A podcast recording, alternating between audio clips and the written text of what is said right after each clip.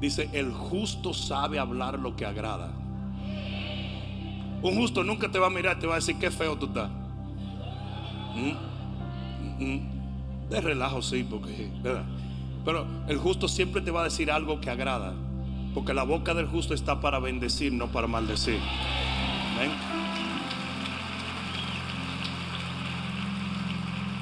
Y bendecir es bien decir. Es decir algo bueno, simple. Decir algo bueno. Libro de Habacuc capítulo 3 versículo 16 al 19. Yo voy a usar una escritura conocida, pero para hablar algo que no hemos hablado en mucho tiempo. Yo voy a hablarles a ustedes de paz en medio de la tormenta. Uh.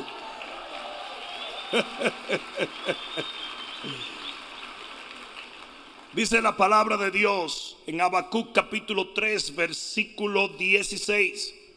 Oí y se conmovieron mis entrañas. A la voz temblaron mis labios. Pudrición entró en mis huesos y dentro de mí me estremecí.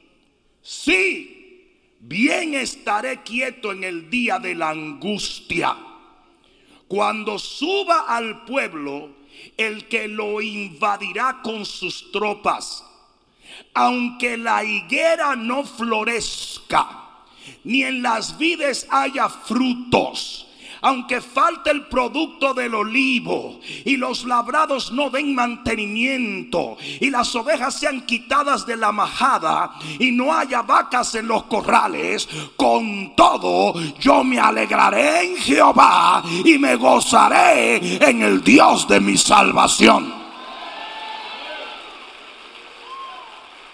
Santo. Jehová el Señor es mi fortaleza el cual hace mis pies como de siervas y en mis alturas me hace andar. ¿Cuántos pueden dar gloria a Dios? Levanta tus manos al cielo, Padre, en el nombre de Jesús, de quien soy, a quien sirvo. Te bendecimos en este día reconociendo que tu presencia está en medio de nosotros. Gracias Padre, porque es por tu favor y tu misericordia en el pacto en la sangre de Cristo Jesús, por lo cual tú puedes habitar en medio de nosotros. Hoy te bendigo, oh Dios. Y te digo, tú eres rey y señor de mi vida, de este ministerio y de esta generación. En el nombre de Jesús, el que lo crea diga amén. Dale un fuerte aplauso.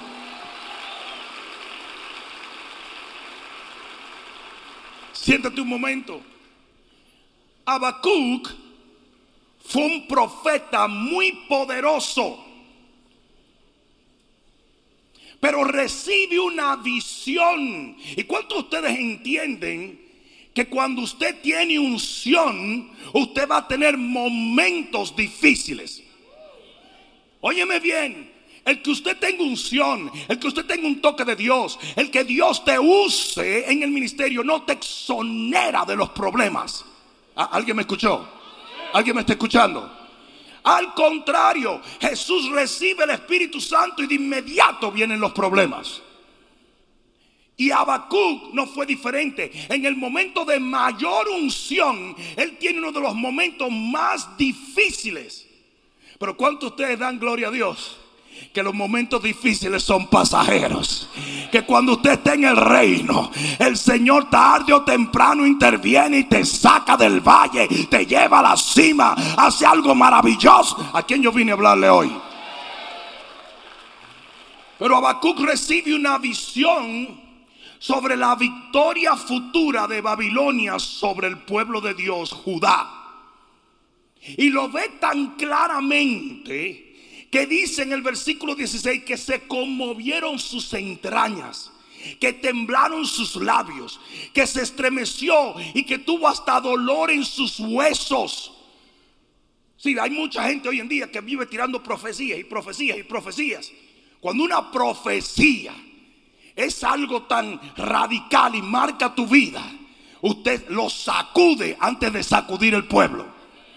Y el hombre está viendo la destrucción de muchísimas cosas. Dios le está mostrando algo horrible. Dios le está mostrando una tormenta. Hay gente que solamente quiere que los pastores hablen lo positivo, cuando en realidad la Biblia dice, muchas son las tribulaciones del justo, pero de todas ellas le librará el Señor. La antesala de tu liberación muchas veces son las tribulaciones. Eso quedó demasiado bueno. Aquí va de nuevo. El preámbulo de tu levantamiento a veces es un tropiezo. No temas en los momentos difíciles. Como dije los otros días, Dios creó todo lo maravilloso partiendo del caos, no del orden. Cuando usted vea un tollo, comience a entender que Dios está poniendo orden Nosotros estamos remodelando. Eso es un tollo que hay allá. Tremendo tollo. Y cuando usted ve ese tollo, usted no puede decir, ay, esto se va a quedar así para siempre. No, al contrario. Ya usted se dio cuenta que la remodelación comenzó. Por lo tanto, de ese tollo va a salir algo maravilloso. Y eso mismo yo he venido a decirte hoy. La tormenta no hace más que traer nuevos tiempos. Tiempos de refrigerio. Tiempos de bendición. ¿A quién yo vine a hablarle hoy? Y Habacuc vio una tormenta venir. Pero de las peores. De las peores. Fue como cuando a Pablo, a Gabo, el profeta Gabo, se amarró con el cinto de Pablo y dijo, a este hombre, el dueño de este cinto, lo van a amarrar, lo van a meter preso. Sí, hay cosas que el Señor muestra que no son agradables, pero son necesarias. Me hubiera encantado que alguien dijera amén allí. Ahora muy bien, cuando Habacuc el profeta está sacudido, está quebrado, está asustado, está amedrentado, algo sobrenatural pasó. Voy a volver a decir esto. En el peor momento, cuando Dios le está mostrando tormentas, cuando el Señor le está mostrando destrucción, algo sobrenatural aconteció al profeta. Algo ilógico, incongruente e infrahumano. Algo que él mismo no estaba esperando. En el versículo 16, casi automáticamente, Él levanta su voz en medio de una visión de tormenta, en medio de una visión de destrucción, y dice, yo estaré quieto en el día de la angustia. Yo no sé a quién fue que yo vine a hablarle hoy, pero yo te voy a dar una garantía. Caerán a tu lado mil y diez mil a tu diestra, pero usted va a permanecer firme en el Rey de Reyes y el Señor de Señores. Esa tormenta no es para muerte. Esa tormenta no te va a derribar. El Señor te va a mantener. Aleluya. Aleluya. Donde otros se ahogan, usted va a caminar sobre las aguas. Donde otros mueren, usted va a sobrevivir. Donde otros quedan, usted se va a levantar. Te lo estoy profetizando hoy. Habacuc dijo, vienen tormentas, pero, y a mí me encantan los peros de Dios, pero, eso mismo vas a decir tú hoy, yo estoy pasando algunas, pero, yo estoy atravesando, pero, yo estoy en medio de lluvia. Él dijo, yo estaré tranquilo en el día de la angustia. Cuando las tropas invadan, yo voy a estar firme y nada me moverá de lo que Dios ha prometido. Era como Jesús que podía dormir en la barca en medio de la tormenta. Y Dios te va a dar una habilidad sobrenatural para no solamente permanecer quieto el día de la angustia, sino a elevarte por encima de esa situación. Yo te lo estoy hoy profetizando. Dile a la persona que está a tu lado, vamos para arriba. Vamos decirlo, vamos para arriba. Díselo. No, no, no, no, pero no se lo diga así. No, no, vamos para arriba en el nombre de Jesús. Vamos para arriba en el nombre de Jesús. No importa lo que venga, vamos para arriba, vamos para arriba, vamos para arriba. Aleluya, aleluya, aleluya, aleluya, aleluya. No tengas miedo a la tormenta, Jesús está en tu barca. Oscuro Croma chakra. No le tengas miedo. Yo dije, no le tengas miedo. No le tengas miedo. Él está en tu barca. Aleluya. Aleluya. Aleluya. Si ese es el problema, que mucha gente no entiende lo que nosotros cargamos dentro. Mucha gente no comprende que mayor es el que está en nosotros que el que anda en el mundo. A la gente le es imposible entender que nosotros podemos mantener total ecuanimidad en medio de los vientos, en medio de las olas, en medio de los problemas. Es algo sobrenatural, por eso el hombre natural no lo entiende. Las cosas del espíritu son locuras para el hombre natural. ¿Alguien entendió esto? El doctor te da un diagnóstico y dice, pa'lante. El juez da un fallo y tú dices, pa'lante. El banco te rechaza y tú dices, pa'lante. Porque usted sabe bien Usted sabe bien, usted sabe bien que usted puede estar quieto en el día de la angustia. Aleluya. Y la gente corriendo como gallinas sin cabeza. Y usted tranquilito. En mi país dicen como el primer guandul. Alguien me dijo que eso era porque era verdecito. Usted tranquilo. Y la gente, una persona en una situación similar está, oh man, chill, baby, chill. Yo le dije a ustedes que yo tenía dos perros en mi casa, ¿verdad? Estaba el Jake, que era como un cocodrilo con una cirugía plástica de pastor alemán. Y estaba la mía, que era un, un, un schnauzer, un mini schnauzer. Y mía era neurótica como algunas hermanitas que yo, es neurótica. Y Jake tenía nervios templados, porque era un, era un monstruo. Era uno de los únicos perros que yo veía en el 4 of July. Tiraban los, sí, tiraban los, los, fuegos. Y el tipo hacía así, decía, oye, qué bonito, man. pero Q, Q, tranquilo. Eso no, se, eso no se asustaba con nada. Entonces era increíble que cuando, por ejemplo, había situaciones, llegaba una gente a la casa y se oía la puerta, pum, pum, pum, pum. Mi hacía, ¡ah! Se orinaba, salía corriendo. Vanessa no está disfrutando porque fue que yo la regalé a mía. Me tenía loca. Hay gente que hay que regalarlo. Yo, yo le regalé a mía.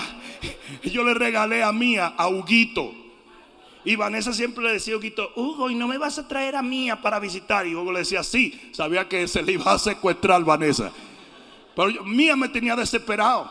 Sí, hay un principio dominicano que dice, ponle un se vende. Todo lo que te dé problema, ponle un se vende. Todo lo que te robe, la, ponle un se vende. ¿Ustedes han oído ese merengue? Pecadores si tu suegra viene y no te entiende, ponle un se vende, ponle un se vende. Ándale, ándale, ándale. Salga de todo lo que le causa problema. No, no, a la franca. Yo sé que hay dos o tres mujeres queriendo votar al esposo y después, no, suave. Pero mire cuál es el asunto. Usted le pone un se vende. Yo agarré y regalé mía porque mía era un desastre. Se volvía loca cuando algo pasaba y se orinaba en la cara. ¿Y qué pasa? El otro, el otro no. El otro bien elegante y tranquilo se acercaba a la puerta a ver cuál era su próximo lunch. Ni ladraba. Él nada más esperaba. Si estaba gordito se hacían. Mm". Pues así mismo pasa con el hombre que tiene su confianza en Jehová. La misma situación en dos individuos produce cosas distintas. Cuando usted ve al hombre que no vive en fe, a la mujer que no vive en fe, lo ve descoserse, desesperarse ante la tormenta. Pero cuando usted ve un hombre o una mujer que tiene su confianza en el Rey de Reyes y el Señor de Señores, la misma tormenta no le hace absolutamente nada. Alguien diga amén a esto. Yo estaré quieto en el día de la angustia. Yo quiero que tú lo digas. Yo estaré quieto en el día de la angustia. No es la tormenta la que determina tu estado de ánimo, sino lo que has creído en Dios, por Dios y para Dios. Mi vida no se rige por lo que las noticias digan. Se me recontraimporta lo que pasa en Washington. No me vale nada lo que diga el hombre, es lo que ha dicho Jehová, lo que determina. Él no dijo, oh, él no dijo, oh, no va a haber angustia. No, es que va a haber angustia. Pero yo voy a estar tranquilito. Tranquilito. Es como el hombre el hombre que fue al psiquiatra, fue al doctor le dijo, doctor, tengo una diarreita. El doctor le dice, no, no, no te preocupes, aquí te prescribo esto, toma. El tipo se va y de repente el doctor le dice, ay Dios mío, me equivoqué. Lo que le prescribí, porque era psiquiatra, le prescribí una pastilla para los nervios y lo llama, oye, Señor, disculpe, le acabo de prescribir una pastilla para los nervios. ¿Qué pasó? Dice, oh no, estoy sucio pero tranquilito. Tranquilito. La pastilla no evitó el suciaje, pero sí los nervios. Y así mismo yo te digo, va a haber tollo, va a haber problema, va a haber angustia, pero usted va a estar tranquilo porque usted va a estar confiado en aquel que vive por los siglos de los siglos. Hoy te estoy profetizando que nada puede alterar o cambiar tu estado de ánimo cuando Dios ha hecho algo en tu vida. Amén. Yo estaré quieto en el día de la angustia. La palabra quieto es la palabra nuaj. Nuaj.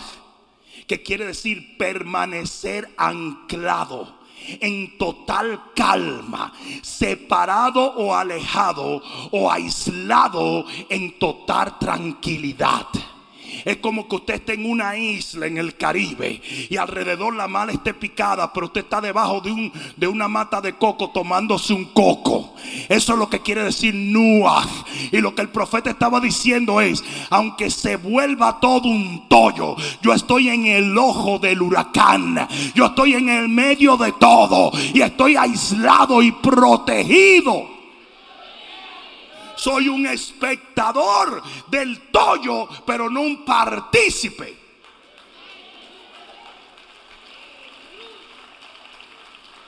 Para que puedas entender, Nuah es usado en Génesis 8:4. Es la misma palabra en la Biblia que escoge el profeta para describir el estado de ánimo en el cual él va a estar en medio de la tormenta.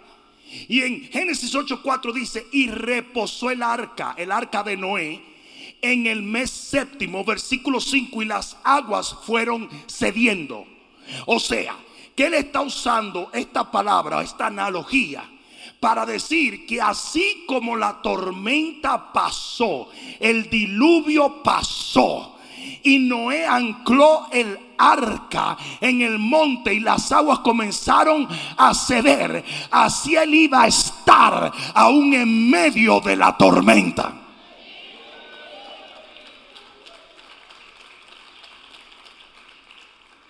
¿Entendieron? Él usa esa palabra hebrea, Nuah, que es una palabra rarísima, para expresar y explicar cómo él se iba a sentir en medio de la tormenta. Y así se tiene que sentir usted. Y yo sé que es una locura, pero al mismo tiempo es posible. ¿Alguien entendió esto? Ahora, ¿por qué este hombre de Dios recibe la revelación de que él iba a estar quieto en el día de la angustia? Porque esa revelación estaba amarrada a cinco revelaciones más que nos enseña la Biblia allí. Porque de lo que está lleno el corazón, y este pasaje nos revela por qué él sentía que él podía estar en paz en medio de la tormenta. ¿Alguien me entendió aquí? Las tormentas, by the way, las tormentas no eliminan, perdón, la paz no eliminan las tormentas, pero sí el efecto que puede tener en tu vida. ¿Me escucharon? Si usted crea que por usted está en Cristo, usted no va a tener problema, usted está en problema.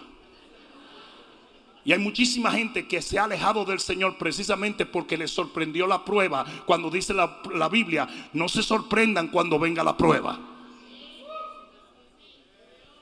¿Y sabes por qué? Porque el impío, el hijo del diablo, los chancletuces, los carnuces, siempre nos andan persiguiendo y acusándonos de que si Dios es tan bueno y tan poderoso, ¿por qué te está pasando eso? Porque los muy soquetes no entienden que cuando ellos tienen problemas es para destrucción, pero cuando nosotros tenemos problemas es para promoción.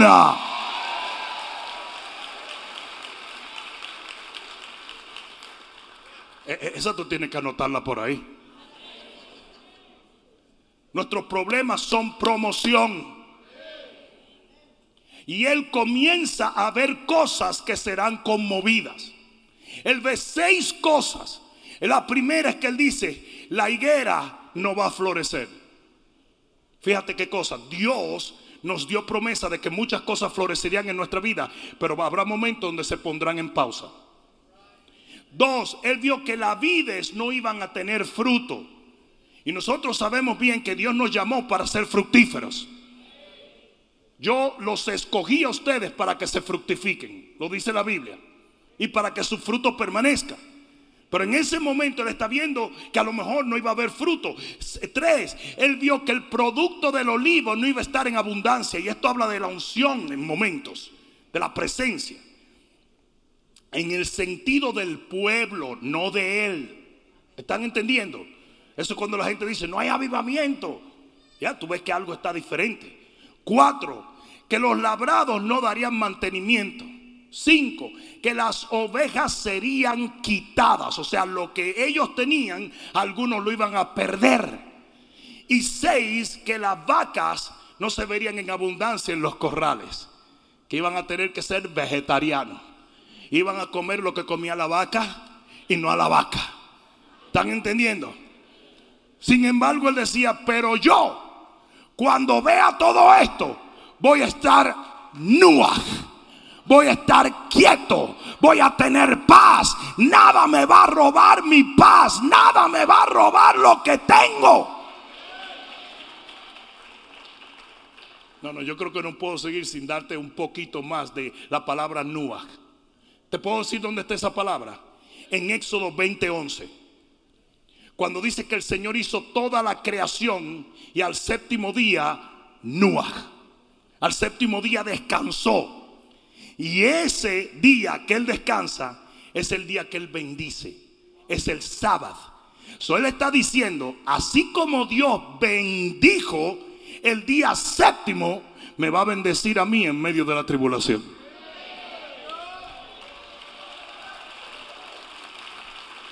Esa palabra está en Éxodo 23, 12. Dice, seis días trabajarás y al séptimo vas a Nuach a descansar y será refrescado. Él está diciendo que iba a ser como tomar un weekend. Iba a ser como descansar. Porque usted puede descansar como Jesús en la barca en medio de la tormenta. Esa palabra Nuaj está en Éxodo 33, 14. Cuando el Señor le promete al pueblo, mi presencia irá contigo y te daré Nuaj, te daré descanso. O sea, le está diciendo, aunque yo no tenga a nadie, el Señor va a estar conmigo 24, 7. Eso solamente para que entiendas el estado de ánimo en que este hombre está esperando la tormenta. ¿Me están escuchando? Ahora bien, cinco revelaciones que construyeron esta actitud sobrenatural en el profeta Habacuc. Aquí va. Número uno, yo estaré en Jehová.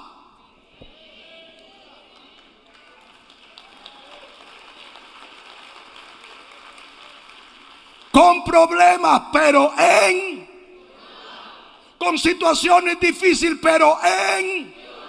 Con circunstancias adversas, pero en... Él decía, yo voy a estar en Jehová. La tormenta no se elimina, pero su presencia tampoco. ¿Alguien entendió esto? Nadie te saca de su presencia. Yo dije, nadie te saca de su presencia. Él, no es un asalariado. El asalariado ve venir el lobo y se echa a correr. Él es el buen pastor. En el Salmo 91 dice, el que habita al abrigo del Altísimo morará bajo la sombra del Omnipotente. Y bajo esas plumas usted va a estar seguro. Mientras usted esté en Jehová, no importa lo que esté pasando alrededor suyo.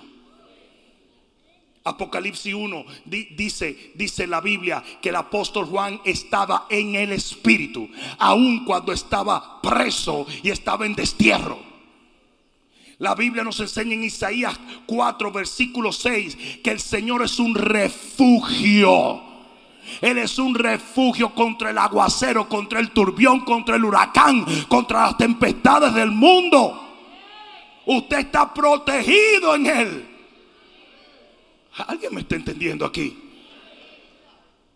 La Biblia dice que hollaremos serpientes y escorpiones y contra toda fuerza, digan toda fuerza del enemigo y nada nos dañará. Usted es irrompible, imparable, inquebrable, indestructible mientras usted esté en Dios. Por eso dice la Biblia en Isaías, aunque pase por las aguas, las aguas no te anegarán. Y si por el fuego la llama no arderá en ti, porque yo estoy contigo. Ustedes entienden que la presencia de Dios te hace literalmente, crea en ti una naturaleza diferente. O sea, porque Jesús estaba en el horno de fuego, ellos no se quemaron. Jesús no le llevó trajes contra fuego. Jesús no apagó el fuego. ¿Qué fue lo que pasó? Que su sola presencia los hacía a ellos totalmente inquemables. Si lo puedo decir así. Eso yo creo que no es una palabra. Pero está buenísimo el concepto. Y esa misma presencia está sobre usted, sobre usted, sobre usted, sobre usted, sobre usted, sobre usted. ¿Alguien está entendiendo? ¿Alguien lo entiende? Por tanto, digan por tanto, yo me puedo alegrar en medio del problema.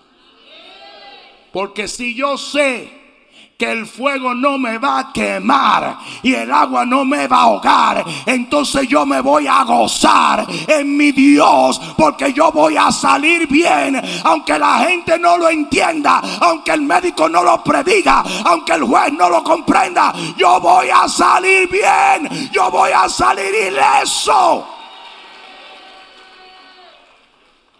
¿Alguien entendió eso? Y ahí es donde tú tienes que tener cuidado a quien tú escuchas. Porque imagínate que Daniel hubiese escuchado o hubiese visto Discovery Channel antes de entrar al foso de los leones. Y hubiera aprendido sobre los colmillos del león.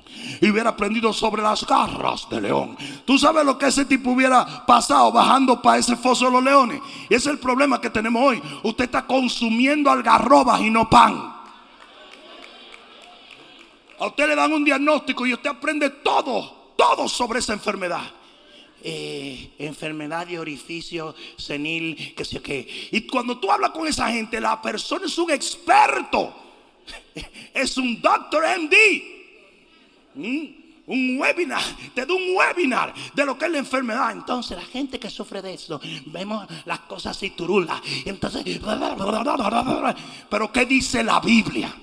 Yo soy Jehová, tu sanador. Y eso es todo, eso es todo, eso es todo lo que cuenta.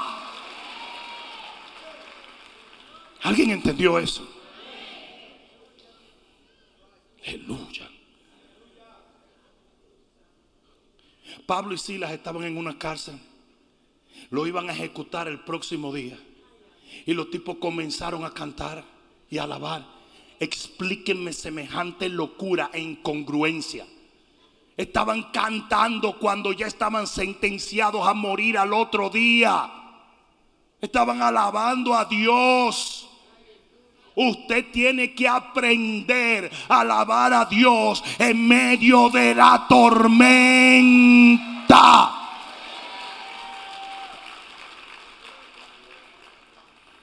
Nunca se me olvidará lo que el obispo Kiuna de Kenya, África, me, me, dijo en uno de los momentos más difíciles de mi vida. Me llamó por teléfono y me dijo, oye bien lo que te voy a decir. Habrá mañanas donde no vas a querer levantarte Habrá mañanas donde no vas a tener fuerza para orar. Habrá mañanas donde literalmente ni siquiera vas a querer abrir la Biblia. Pero oye lo que quiero que hagas. Quiero que a la mala te pongas de pie. Para que el diablo sepa que no te ha derribado.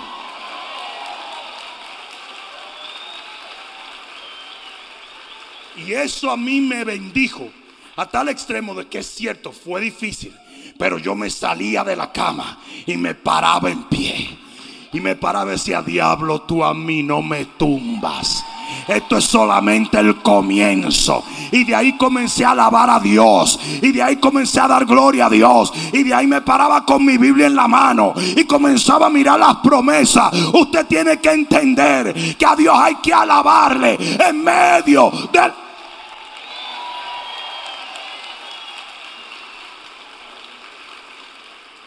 Dos, la segunda revelación que recibe Habacuc es, mi destino no se pierde. Él dijo, yo me voy a gozar en el Dios de mi salvación. Y oye bien lo que te voy a decir. El diablo se puede llevar el carro, la casa, el primo y el gato. Pero no te puede borrar el nombre del libro de la vida por eso tu principal gozo tiene que ser no que el demonio se somete, sino que tu nombre es imborrable en el libro de la vida.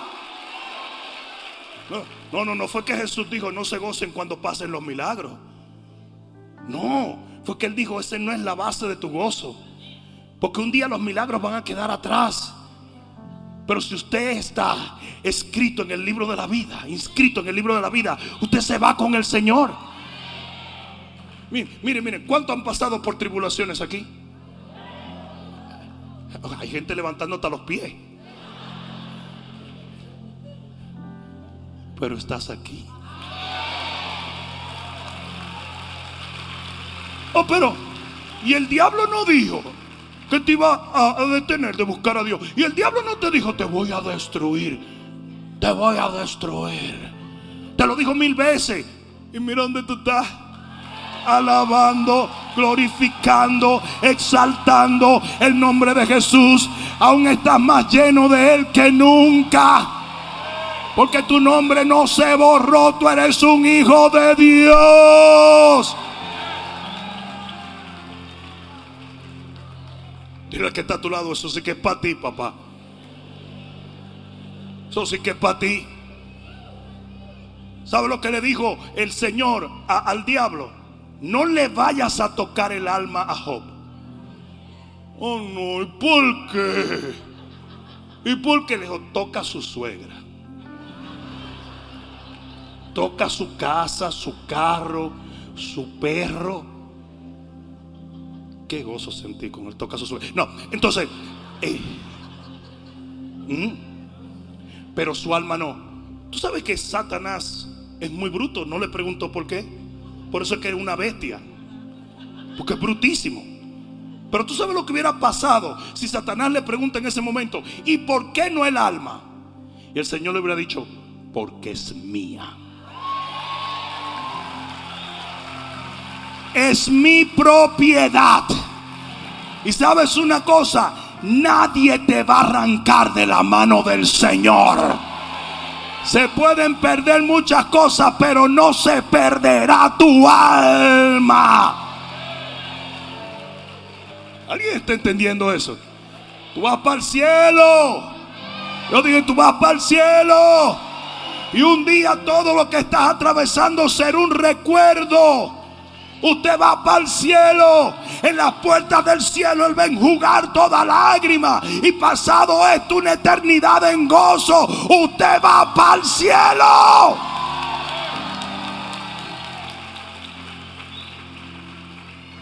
Aleluya. Yo dije aleluya. Aleluya. El hijo pródigo estaba en la posilga. Lo perdió todo. Lo he dicho mil veces, pero no puedo dejar de decirlo. Y dijo, en la casa de mi padre.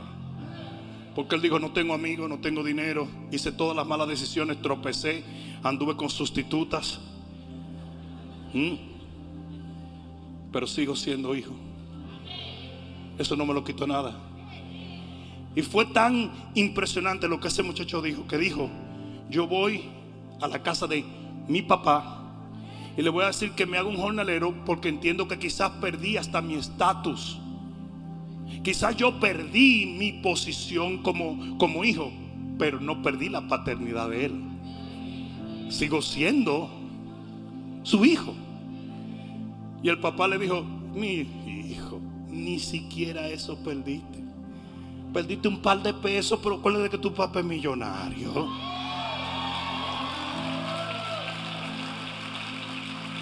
Porque lo que se pierde en nuestros procesos se tenía que perder. Y el papá no le dijo, bueno, hijo, pues sabes que ahora estamos en necesidad económica. No, hombre, no, Dios es millonario. Se perdió lo que se tenía que perder, pero ahora maten el becerro gordo, vítanmelo de lujo, búsquenme un anillo de diamante. Alguien va a tener que dar gloria a Dios. Tú sabes lo que el diablo le mete en la cabeza a la gente que está atravesando por muchas cosas. No hay más nada para ti como que Dios quebró. Tú nunca vas a conseguir un trabajo como el que perdiste. Tú nunca vas a conseguir un hombre como el que se fue. Espero que esté hablando de una mujer, no un hombre. Tú nunca vas a conseguir una casa como la que te reposeyeron. Tú nunca vas a conseguir otra. Mentira. Yo dije mentira. Yo dije mentira. El hijo pródigo perdió y el papá lo restableció. Porque en la misericordia no hay escasez.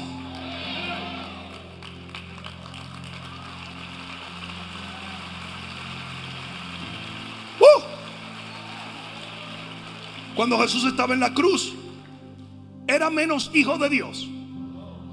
Cuando lo flagelaron, era menos hijo de Dios cuando lo persiguieron, cuando lo ultrajaron, cuando le pusieron una corona de espina, era menos hijo de Dios. ¿Qué dijo él en la cruz? Elí, Elí, lama sabachthani, Padre mío, Padre mío, en la cruz. Pues cuando usted está atravesando por ciertas cosas, no le compre la babosada al enemigo de que Dios lo abandonó. Es todo lo contrario, es cuando más Dios está pendiente de sus hijos. ¿Cuándo es que más tú agarras a tus hijos? Cuando se dan un golpe, cuando se caen, a menos que seas un bruto. Sí, eso es lo que crea psicópatas. ¿Sabían ustedes eso? Psicópatas se crean cuando un niño se golpea o cuando un niño está llorando y nadie le hace caso, porque ellos aprenden a no tener empatía con los demás. No tienen sentimientos de dolor por nadie. Aprenden mis sentimientos no sirven, pues tampoco van a servir los sentimientos de los demás. No voy a sentir por nadie porque nadie sintió por mí. Pues el Padre no crea psicópatas. Cuando el Padre te ve llorar, Él te abraza, te carga, te lleva, te protege. Ahora, si te encontraste con un hermanito religioso, como los amigos de Job, que en tu peor momento son los únicos que ellos te dicen, pecaste hijo del diablo, rota de dos patas. Mira, ya sabía yo. Eso es juicio de Dios. ¿Y por qué no te cayó a ti, ñañaroso? Todo el que acusa de juicio se le olvida que como ellos juzgan a otro, van a ser juzgados por Dios. Si yo tuviese bajo juicio, tú tuvieras muerto. ¿Se han puesto a pensar en eso? ¿Y por qué, pastor? Porque hay un principio espiritual que dice que el que te ve una paja en el ojo tiene una viga. So, si yo estoy siendo juzgado por la paja que él me ve, él debió de ser juzgado por la viga que lleva.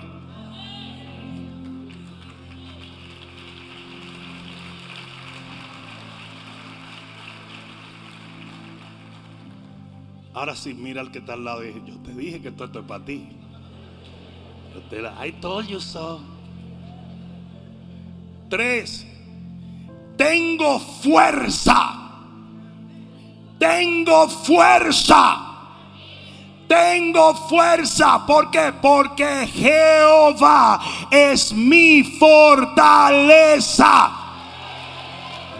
Te han oído a gente que dice, ay, es que estoy muy débil en este momento. En tu debilidad Él se hace fuerte. No importa lo que venga contra ti, lo que venga contra ti tendría fuerza contra ti, pero no contra quien te protege, te ampara, te cuida, te rodea. Ahora no puede decir tengo dinero en el banco, no puede decir tengo relaciones, tengo un Rolodex lleno de llamadas que puedo llamar gente, no. Pero sí puede decir, tengo fuerza. You are strong enough. Tú eres lo suficientemente fuerte para levantarte de esto que tú estás atravesando. Te lo voy a pronosticar ahora mismo. Te vas a levantar porque tu fuerza es Jehová. Y el enemigo te puede mandar a su caso. Y eso le da risa al Señor tu fuerza es Jehová. ¿Saben por qué ese profeta decía yo puedo estar tranquilo en lo que viene? Porque sé que mi fuerza es Dios. I'm so tough. Pero yo soy tan, pero tan, pero tan bravo. Y tan fuerte y tan firme. Entiéndelo, tú tienes que hablarle así a la misma tormenta. Tú ves la tormenta venir y oh, please. Are you serious? Are you serious? Yo tengo un primo que un día me dijo, ¿sabes? Que si yo, que si cuánto. En Santo Domingo se usan mucho las caricias bélicas, ¿verdad? Entonces tú, el que no peleó con su primo cuando era muchacho es, gay. Definitivamente. Es gay. Tú necesitabas eso. Y mi primo hizo así y se alocó. Y me soltó un riflazo en el pecho. ¡Bum! No le voy a negar, me dio duro pero por alguna razón como que no me movió. Fue como ¡pum! Y lo que a mí se me ocurrió fue. Eso fue lo mejor que tú hiciste. ¿Tú sabes lo que él hizo? Dios me dio vuelta y se mandó a correr.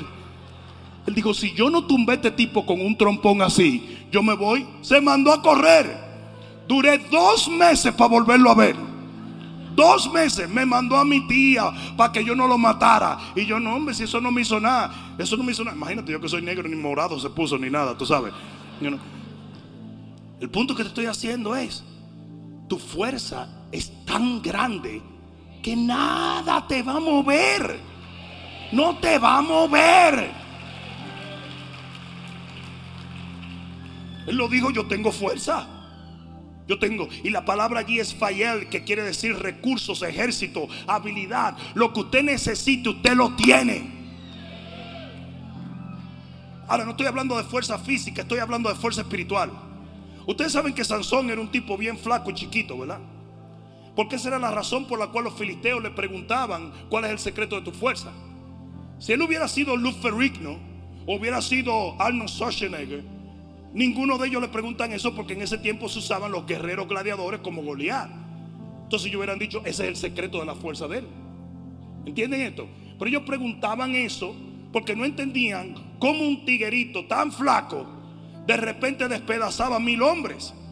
Y era porque la Biblia dice que el Espíritu de Dios venía sobre él. Por eso es que dice la Biblia, fortaleceos en el Señor y en el poder de su fuerza. Usted no puede fortalecerse en su propia fuerza, es en el poder del Señor. ¿Alguien está entendiendo? Y él sabía que él tenía esa fortaleza en él, la fortaleza de Dios. Amén. Cuatro, la cuarta cosa que él entendía es, estoy siendo transformado a través de esto. Y eso es algo que mucha gente no entiende. Tu tribulación cuando estás en Cristo no te deforma, te transforma.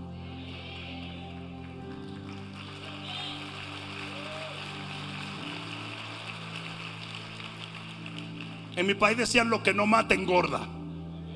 ¿Mm? Y eso venía, tú tenías que decir esas exactas palabras antes de recoger el pedazo de chicharrón que se cayó en la calle. Si tú decías esas palabras exactas, todas las bacterias morían inmediatamente. O si usted iba comiéndose su chicharrón, se caía eso en medio del lodo. Si usted decía, lo que no mata engorda, ya, las bacterias murieron. Nada pasaba de ahí en adelante. ¿Cuántos saben lo que yo estoy hablando? ¿Cuántos Eso no te daba diarrea, eso no te hacía nada. Porque ya murieron las bacterias con esa pronunciación.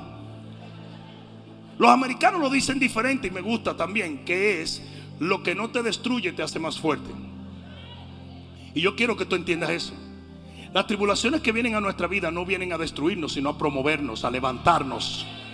No nos deforman, no transforman. Pero ¿cómo es eso? Bueno, lo dijo aquí.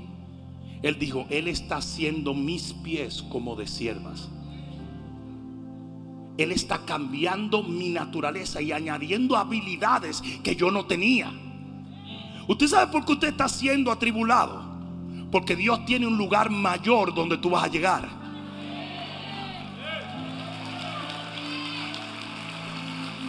¿Cuántos recuerdan a Karate Kid? Wax on, wax on, wax off. Entonces Karate Kid estaba desesperado, ¿verdad? Porque él decía, pero que yo lo que vine fue a aprender karate. Y este tipo me tiene haciendo wax. Así mismo estás tú en medio del problema, tú no entiendes que lo que Dios está haciendo es preparándote para tu victoria. En el nombre de Jesús hoy, entiende, está siendo transformado. ¿Sabes por qué es bien difícil que la gente entienda lo que te está pasando en medio de tu problema? Porque es que son cosas, cosas ilógicas. El Señor te está poniendo pies que ellos no pueden reconocer en ti. Ustedes se han dado cuenta que la tribulación viene a revelar lo que tú no eras. Es como para ponértelo más artísticamente. Son los Goliat los que revelan los Davíes.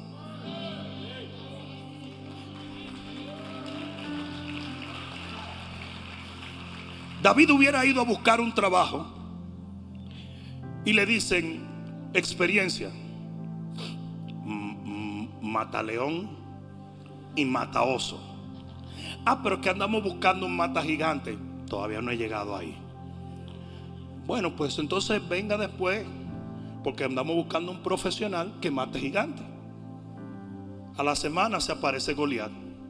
Y David dice, oye, yo quiero ese trabajo para casarme con la muchachona esa, la hija del rey. No hay una sola cosa que un hombre no haga por una mujer por el amor de una mujer. Sí, porque mucha gente pone a David muy santico. David lo que estaba también era dándole cráneo a la muchachita. Cuando no te acuerdan que eso fue lo que él preguntó, ¿cuál es el premio? Y dicen, la hija del rey. Esa cutáfara. No, la que está atrás es la abuela de él, la que, la que está atrás. Y él hizo, doña, échese por un lado.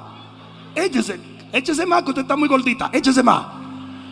¡Ay, mi madre! Muchacha, espérate que yo voy a arrancarle la cabeza a ese tipo. Ah, ustedes se creen que David era todo santidad y cosas. Cuando David vio esas curvas, un tipo que se pasaba el día entero viendo ovejas y se hallaba las ovejas bonitas. Él se pasaba el día entero viendo ovejas y él le cantaba a las ovejas. Y mis ovejas van caminando. Ay, cuando él vio eso, él oyó una bachata.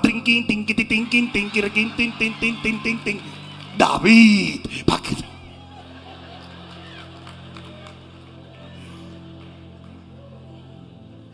No sé cómo caímos ahí, la verdad. Son, son cosas que pasan. Pies de siervas. Estaba siendo transformado. En medio de este problema que tú estás teniendo, tú no entiendes que te está Dios poniendo habilidades que te van a llevar a un lugar que tú nunca habías estado. Si se lo vas a dar, dáselo fuerte.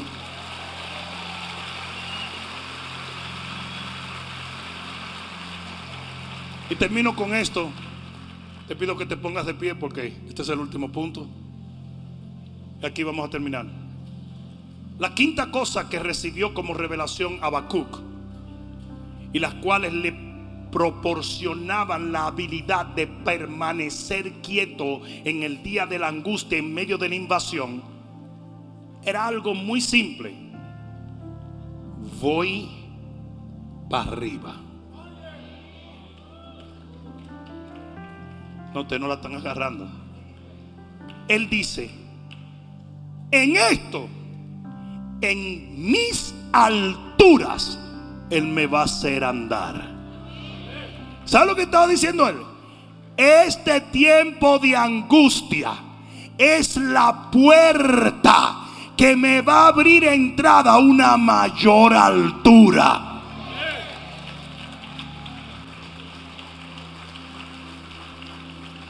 ¿Cómo llegó José al trono? Por la cárcel, por el rechazo de su familia, por la traición de sus amigos.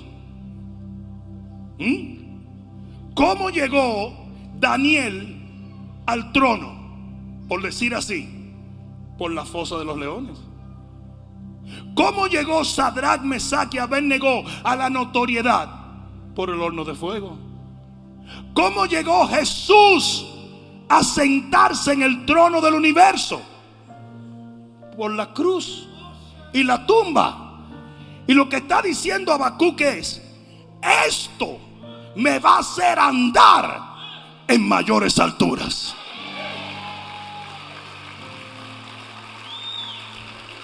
No, mira esto. No es tu altura la que yo tengo que mirar. No es tu altura, no es tu altura. Él dijo mis alturas. Porque ya Dios tiene diferentes niveles para tú alcanzar. El problema es que mucha gente te va a decir que tú lo vas a alcanzar por estudiar la palabra. Y muy bien, estudia la palabra todo lo que tú quieras. Mientras más fe haya, mejor. Y ora y haz todo. Pero tú sabes cómo es que tú llegas a los tronos. Por las fosas.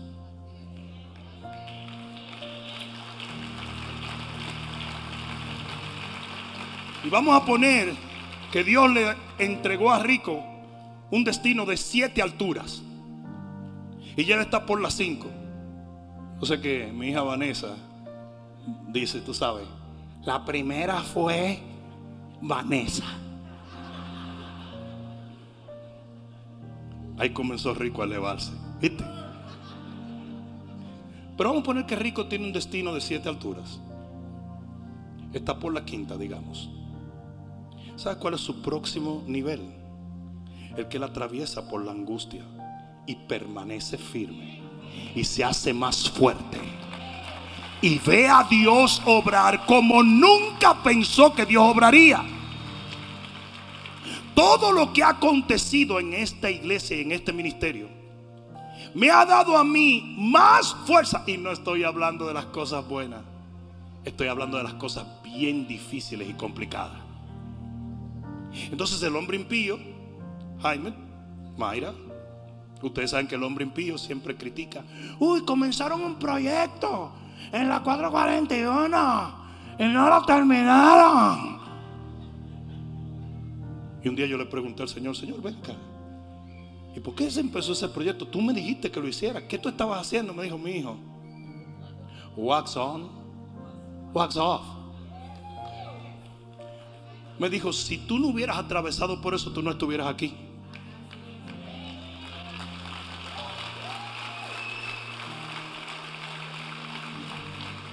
Yo te necesitaba a ti creyendo por mayores cosas.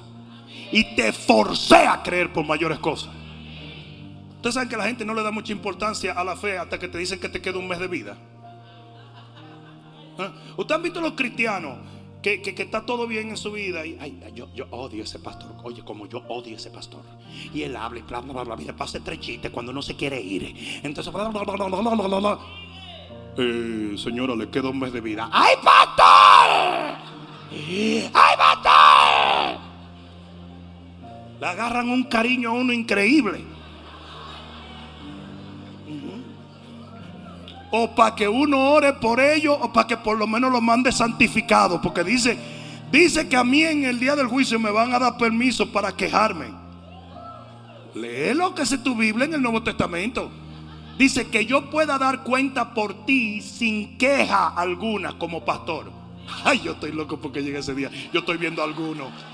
Oh my God. Oh my God. Oh.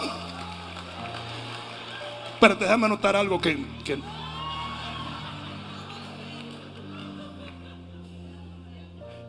Y ahora Bishop Rudy Gracia va a venir a testificar de la gente de su iglesia. ¿Cuánto tiempo se le da? Dos millones de años. Y años, esos eran los peores. Tú no sabes nada, Señor. Oye, oye bien lo que te voy a decir. Tu próximo nivel de gloria viene a través de tu próximo reto. Por lo tanto, tú no puedes ver los retos que vienen y las angustias y los problemas como algo 100% negativo. No, no tienes que orar por ellos, ni tienes que pedirlo a Dios. Ellos vienen solitos. No, no como que te va a levantar. Ay, padre, mándame una zaranana mañana. No, no, no, no, no, no. Eso viene solo. Pero cuando venga, entienda que usted va para arriba. Usted va para arriba. Usted va a salir de ahí a una nueva altura. Usted va de la fosa al trono. Usted va del horno al trono. Usted va de la cárcel de José al trono. Alguien va a tener que dar un grito de gloria. Alguien de un grito de gloria. Si tú lo crees, da un grito de gloria.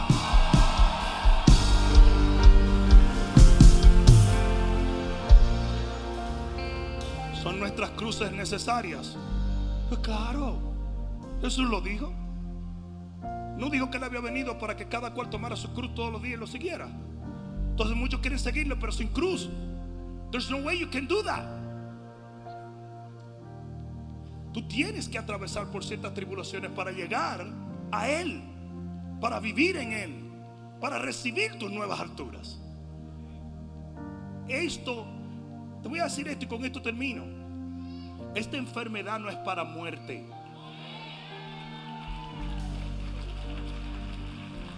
Esta enfermedad no es para muerte. ¿Y para qué? Digan, ¿y para qué? Para que la gloria de Dios se manifieste.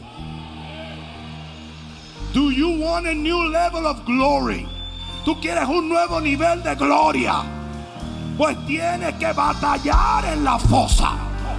Y hoy yo te digo, usted va a estar tranquilo en medio de su tribulación y va a tener paz en la tormenta porque usted va a ser promovido a través de alguien de un grito de gloria.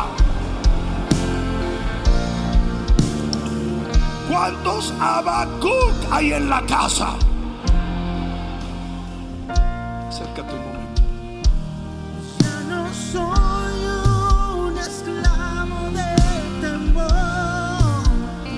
Yo soy Yo soy hijo de Dios. Vamos, levanta tus manos y decláralo. Ya no soy un esclavo del temor. Yo soy hijo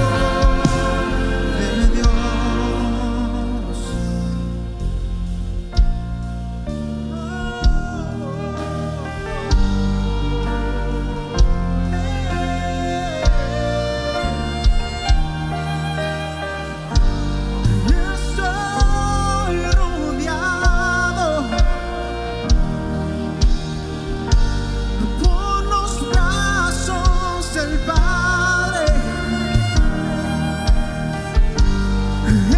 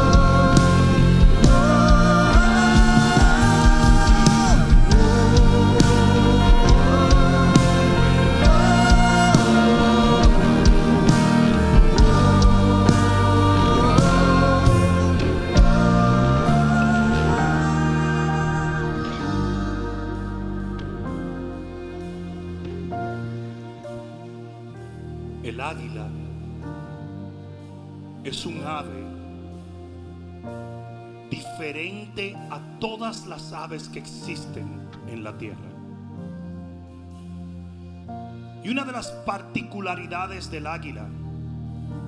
Es que cuando el águila ve venir la tormenta, en vez de esconderse en las hendiduras de las rocas, en vez de refugiarse en las cuevas o los parajes, el águila espera la tormenta en el aire y abre sus alas y permite que la fuerza del viento la eleve. Y es en tiempo de tormentas que las águilas alcanzan alturas que nunca alcanzaron antes. Los científicos dicen es impresionante ver a dónde puede llegar un animal como este. La altura que alcanza por el poder de un huracán, de un ciclón. Cuando ellas ven venir esa tormenta, dicen, yupi, I'm going up. Voy para arriba. Voy para arriba. Y ellas abren sus alas y dicen, come on, give me your best shot. Dame tu mayor golpe, porque de aquí me elevo a una mayor altura. Alguien está supuesto a decir amén aquí. Hoy yo te profetizo que a través de este tiempo difícil, usted va a un nuevo nivel en Dios, por Dios y para Dios.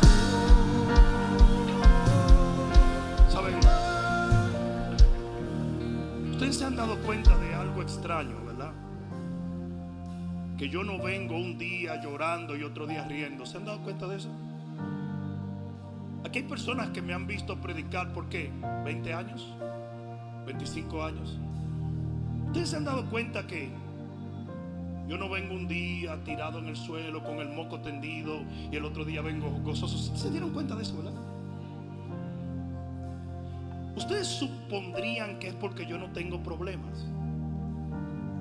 Ustedes serían capaces de pensar que yo no tengo retos. Por favor.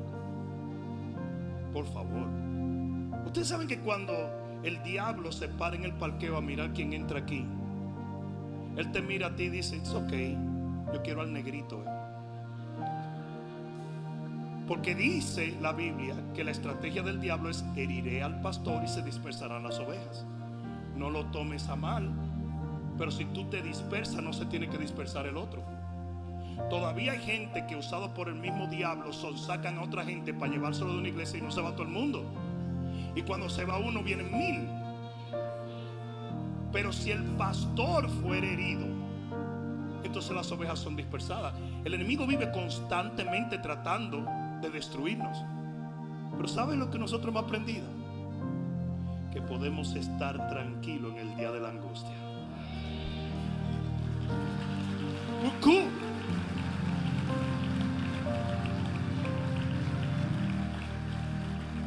Yo he podido hasta predicar en funerales de seres queridos.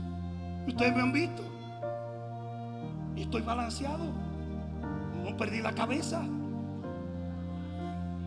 Así mismo, la paz en medio de la tormenta. Esto es sobrenatural. Y es lo que nos hace diferente a toda la gente que nos rodea en nuestros trabajos. Y es lo que la gente va a ver en ti. Y va a decir, yo necesito esto. Ustedes saben por qué yo no cerré esta iglesia durante el COVID.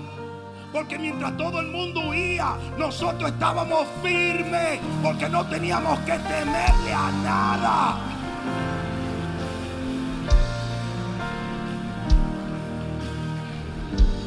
Que temer a nada. ¿Qué les parece a ustedes que nosotros hubiéramos todos salido corriendo? ¿Y qué es lo que estamos predicando entonces? ¿Y saben lo que pasó? Nada. ¿Saben lo que pasó? Dios nos levantó una nueva altura. ¿Sí o no? Así va a ser contigo. Yo digo, así va a ser contigo y con tu familia. Así va a ser en tu finanzas, en tu matrimonio, en tu familia, en tu hogar. ¿Alguien, está escuchando eso? Levanta tus manos al cielo. Padre, en el nombre de Jesús, yo decreto mediante la fe sobre la vida de mis hermanos que ellos tendrán paz en medio de la tormenta. Que la misma unción de balance que vino sobre el profeta Habacuc y le reveló lo que nadie entendía, sino que lo discierne en el espíritu, vendrá sobre ellos y nada. Yo decreto que nada, yo profetizo que nada los moverá de ti. En el nombre de Jesús. Hoy en día yo hablo palabras proféticas y te digo que a través de esto tú serás elevado a una nueva altura en el nombre de Jesús. Y si tú lo crees, di amén, amén, amén. No, no, no, no, no, no, no, dáselo más fuerte. Vamos, vamos, vamos, vamos, vamos, vamos, vamos, vamos, vamos. Vamos, 60 segundos de una alabanza ininterrumpida Rey. Come on, me coming, que me coming, que me coming. Aleluya. Aleluya. Aleluya. La única razón por la cual un profeta era capaz de profetizar problemas sin que la gente los matara era simplemente porque el espiritual entiende que son los problemas los que nos promueven. Dios se te va a revelar como nunca antes lo viste en este tiempo, en el nombre de Jesús. ¿Sabes qué, segadores? Vamos para arriba. Amén. Dios te bendiga.